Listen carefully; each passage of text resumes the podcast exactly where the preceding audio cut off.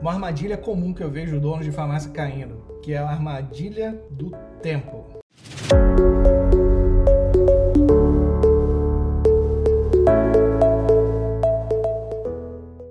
Você deve, como dono de farmácia, pensar com a mentalidade de investidor. O que é essa armadilha do tempo, né? Você deve pensar como dono de farmácia como se você fosse um investidor e o teu recurso mais escasso na tua vida é o teu tempo de vida. Não é dinheiro, não é recursos humanos, pessoas. O recurso mais escasso teu é o teu tempo de vida.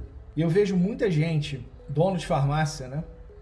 Por exemplo, que fez faculdade de farmácia para economizar dinheiro com um farmacêutico, né? Eu não sei quanto que hoje está um farmacêutico, quanto um farmacêutico custa na tua região, no teu estado. Mas vamos dizer que custa 6 mil reais aí, com impostos e salário, sai 6 mil reais. Seja um investidor na tua empresa que pense assim, eu quero ter 100 farmacêuticos a 6 mil reais por mês aqui. E esses 100 farmacêuticos a 6 mil reais por mês, porque eu tenho várias lojas, esses farmacêuticos vão trazer quanto de resultado? Então, seja um comprador de tempo e não um vendedor de tempo. Se você fez uma faculdade de farmácia para não precisar de um farmacêutico, você está vendendo o teu tempo para a farmácia. Você criou um alto emprego para você. E 6 mil por mês, quanto que um dono de várias farmácias pode fazer se ele tiver ali vários colaboradores, vários farmacêuticos trabalhando para ele? Cada farmacêutico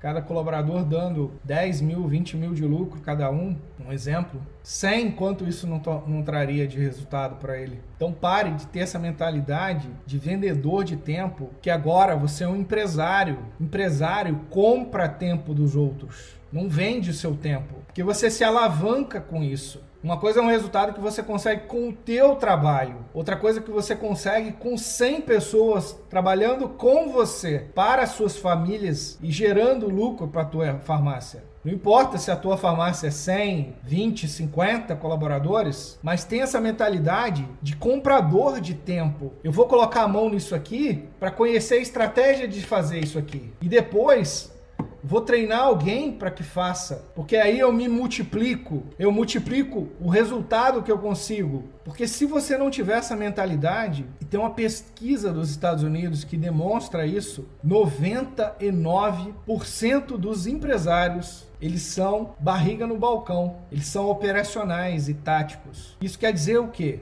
Que a farmácia se ele ficar doente, ela cai junto com ele. Se ele ficar cansado, com 70 anos, com 60 anos, ela cai também. A empresa morre com ele. Se você quiser ser 0,2% daqueles que se tornam mais estrategistas também. E aos poucos eles vão saindo da operação, treinando pessoas para fazer a operação e vão ficando mais no estratégico, no gerencial, a tua amplitude de visão é maior, o número de lojas que você consegue é maior. Agora, se a tua loja depende de você, se a tua farmácia depende de você, que você ali está vendendo o teu tempo para ela, o seu farmacêutico ali, ou você mesmo se não for o farmacêutico, se você for um empresário, e se um dia você não trabalhar, a empresa para, tem alguma coisa que precisa ser ajustado, não tem? Trabalhe mais para a tua farmácia do que na tua farmácia. A crença que existe no Brasil de trabalho duro vai fazer com que você tenha um negócio desse tamanho, quando você poderia ter um negócio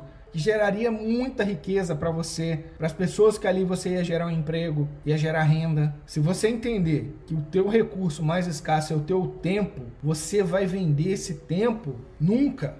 Você vai começar a comprar o tempo dos outros. O teu tempo de vida é o teu recurso mais escasso. Você não consegue comprar mais 10 anos de vida, mais 20 anos de vida. Consegue? O sonho de muita família no passado era ter um filho médico. Eu sonho que meus filhos sejam donos de hospitais e empreguem 100 médicos e nem façam faculdade alguma. Porque eu já entendi que o negócio, se você quer ter uma farmácia, não é tendo uma faculdade de farmácia que vai resolver o problema da tua farmácia. Que a operação vai te sugar tanto que você não vai ter tempo para ganhar dinheiro. Já ouviu falar isso? Quem não tem tempo não ganha dinheiro. É porque tem coisas que você precisa controlar na tua farmácia que ali no balcão, você sozinho, você não consegue. Você precisa construir uma marca, você precisa ser mais estrategista. Pensar no teu negócio, em ações e estratégias que vão fazer o teu negócio virar uma marca que quando você morrer, ela permanece como se fosse um time de futebol.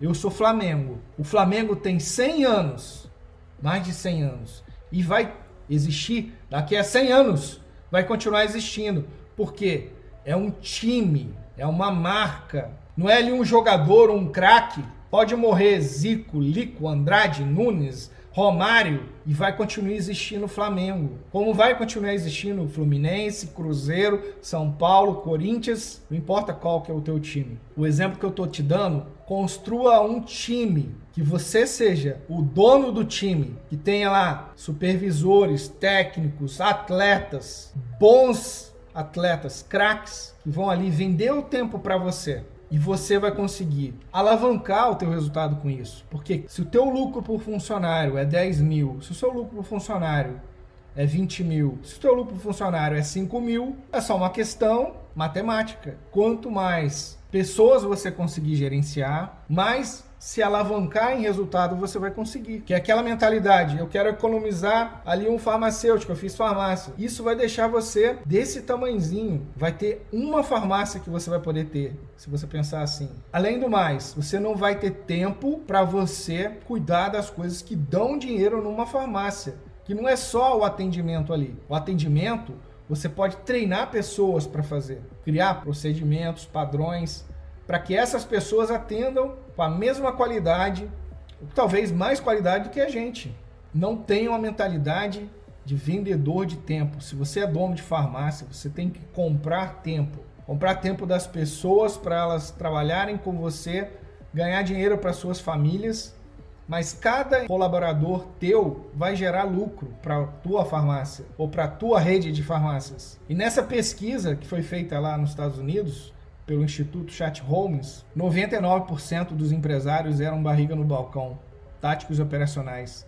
As empresas deles cresciam com eles no trabalho duro, braçal ali, mas também morriam com eles à medida que a energia desses empresários iam caindo ou eles iam cansando. Quando que 0,2% somente, e eu creio que 1% da população no mundo concentra 96% da riqueza no mundo em função disso, que esses empresários perceberam que o jogo não era trabalhar duro ali, era trabalhar estrategicamente para cada vez mais gerar mais um emprego, mais renda. Que cada emprego gerado voltava em lucro para ele. Quanto mais pessoas ele conseguisse empregar, motivar e gerenciar, supervisionar, como se fosse um time, mais resultado ele ia ter. A armadilha do tempo é achar que você, fazendo uma faculdade de farmácia ou ou botando seus parentes para fazer faculdade de farmácia, você vai estar economizando.